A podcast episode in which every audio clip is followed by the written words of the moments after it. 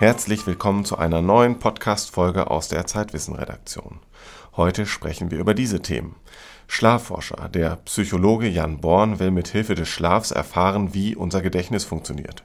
Susanne Schäfer hat ihn besucht. Gletscherforscher Eduard Heindl will die schmelzenden Gletscher in den Alpen wieder aufbauen. Und Jens Üdecke erzählt uns dieses Mal etwas über das 3D-Fernsehen, das langsam Form annimmt.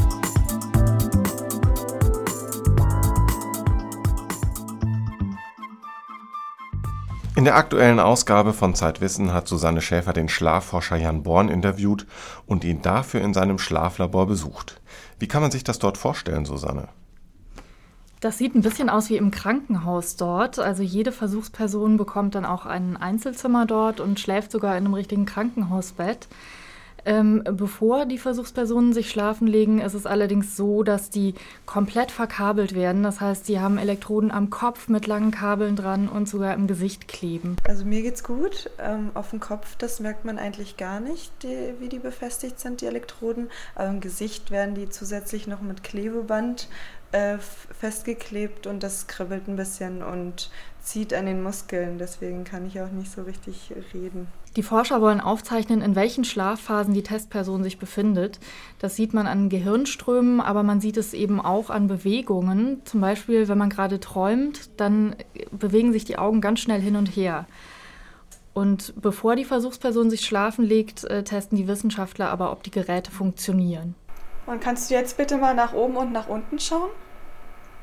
Ja, und jetzt sieht man hier wunderschön die Ausschläge in dem Kanal, der die Augenaufzeichnungen darstellt. Man sieht, jetzt hat sie ja viermal nach oben und nach unten geschaut. Und kannst du jetzt mal bitte die Zähne zusammenbeißen, Zähne knirschen? Das sieht man jetzt hier ganz deutlich in dem EMG, im Elektromyogramm, was die Muskelaktivität aufzeichnet. Von hier bis da hat sie jetzt die Zähne zusammengebissen und jetzt ist sie wieder entspannt und lässt locker.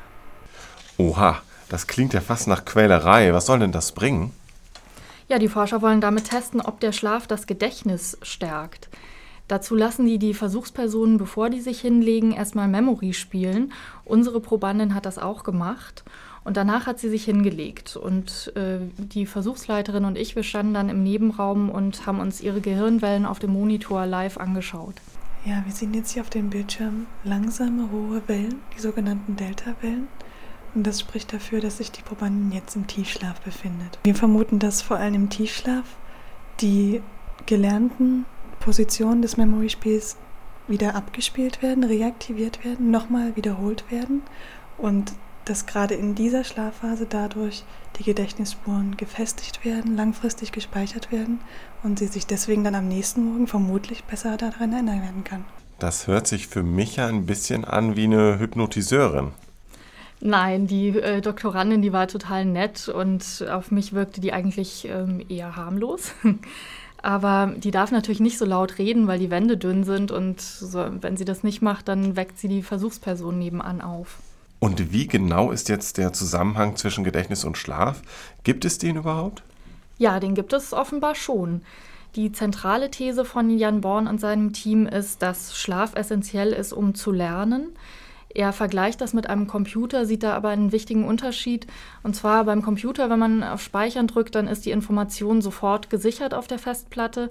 Beim Menschen ist es aber so, dass ähm, er sich das als einen zweistufigen Prozess vorstellt. Information, die im Wachzustand aufgenommen wird, landet zunächst in einem Zwischenspeicher und dann in einem zweiten Schritt in den Langzeitspeicher transferiert zu werden. Unsere Vorstellung über die Funktion des Schlafes ist die, dass der Schlaf diesen zweiten Schritt der Gedächtnisbildung ausführt. Das heißt, im Schlaf kommt es zum Transfer von Informationen aus dem Zwischenpuffer in den Langzeitspeicher.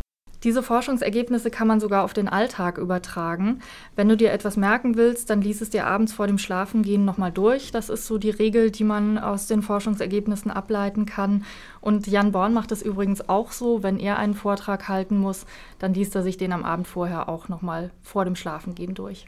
Okay, dann werde ich ab jetzt meine Krimis abends zur Seite legen und nur noch sehr, sehr sinnvolle Sachen lesen, die ich am nächsten Tag präsent haben muss. Das Interview mit Jan Born lesen Sie in der aktuellen Ausgabe von Zeitwissen.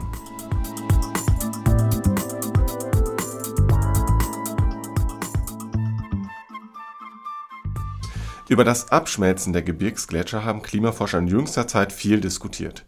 Schließlich war im Weltklimabericht ein Fehler entdeckt worden, der die Geschwindigkeit der Gletscherschmelze betraf. Dass die Alpengletscher immer mehr Eis verlieren, ist allerdings unumstritten und gut dokumentiert. Ein Physikprofessor aus dem Schwarzwald hat jetzt eine ungewöhnliche Idee vorgestellt. Er schlägt vor, Gletscher durch künstliche Beregnung bei Minusgraden wieder aufzubauen. Max Rauner hat den Forscher auf dem Extremwetterkongress in Bremerhaven getroffen.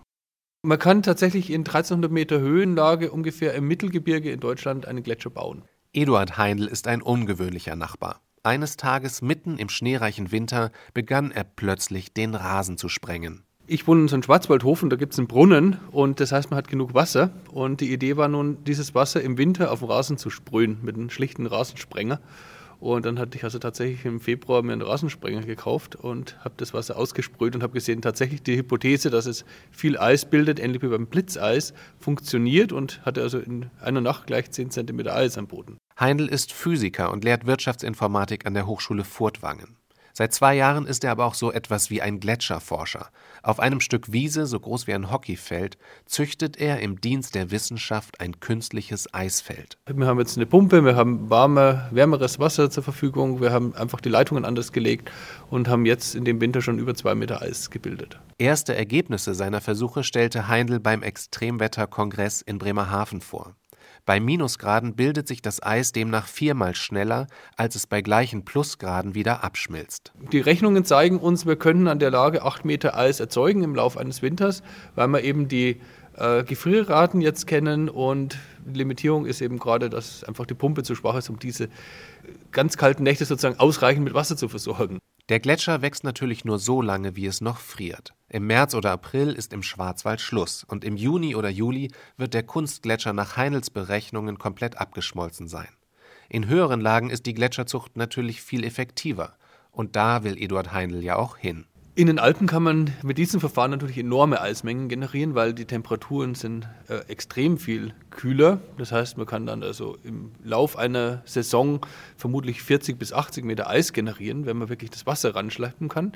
Ist aber gar nicht so relevant. Relevant ist für die Skigebiete, die wollen diesen einen Meter Gletscherverlust, den sie häufig haben, äh, ausgleichen. Das heißt, man kann mit einer relativ kurzen Sprühsaison, vielleicht irgendwann mal im Oktober vor Saisonstart, die Eisflächen wieder so herstellen, wie sie wären, wenn man jetzt keine Klimawende hätte.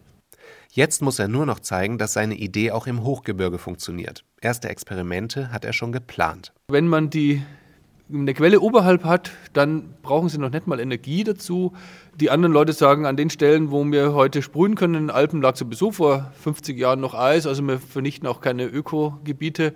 Also insofern ist es eigentlich kein Problem. Wenn ich jetzt aber sage, ich gehe in die Skigebiete rein und sprühe wirklich dort, wo die Abfahrten sind und ähnliches, da denke ich, ist der kritischere Eingriff der enorme Autoverkehr, den solche Skigebiete anziehen. Denn ein bisschen Strom, den wir brauchen, ist im Vergleich nichts. Im Schwarzwald haben sich die Nachbarn schnell angefreundet mit dem künstlichen Eis. Spaziergänger kommen vorbei und Kinder rutschen gerne das Eisfeld herunter. Gletscherspalten gibt es hier zwar auch, aber die sind nur wenige Millimeter breit.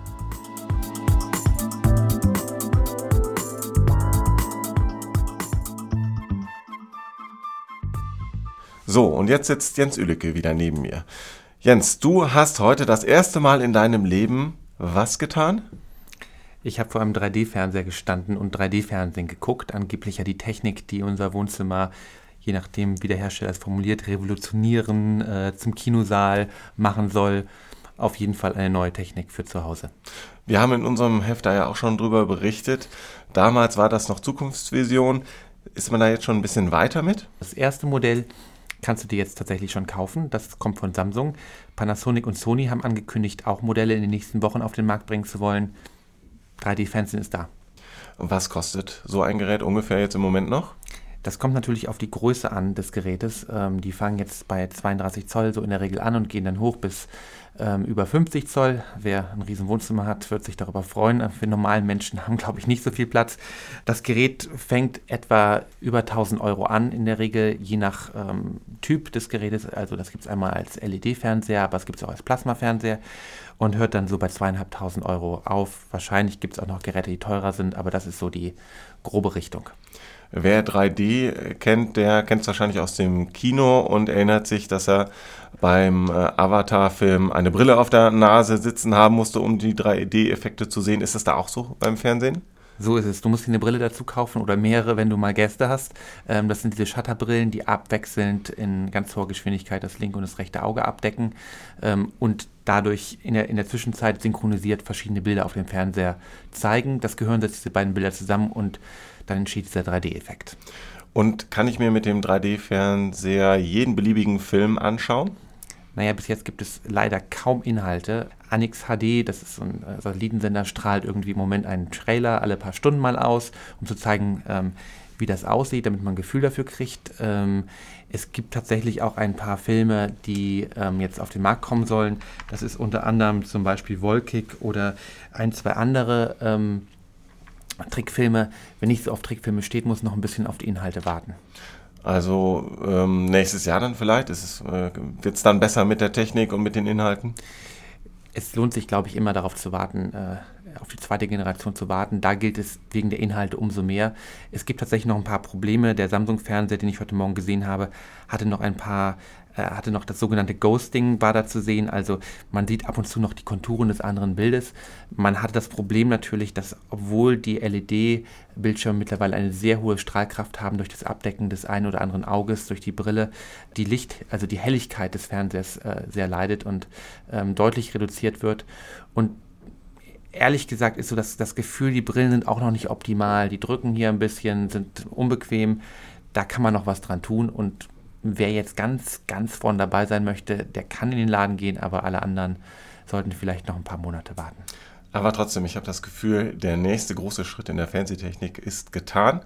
Ich bin gespannt und in zwei, drei Jahren schaue ich mir so ein Ding dann tatsächlich auch mal im Laden an. Ja, dreidimensional.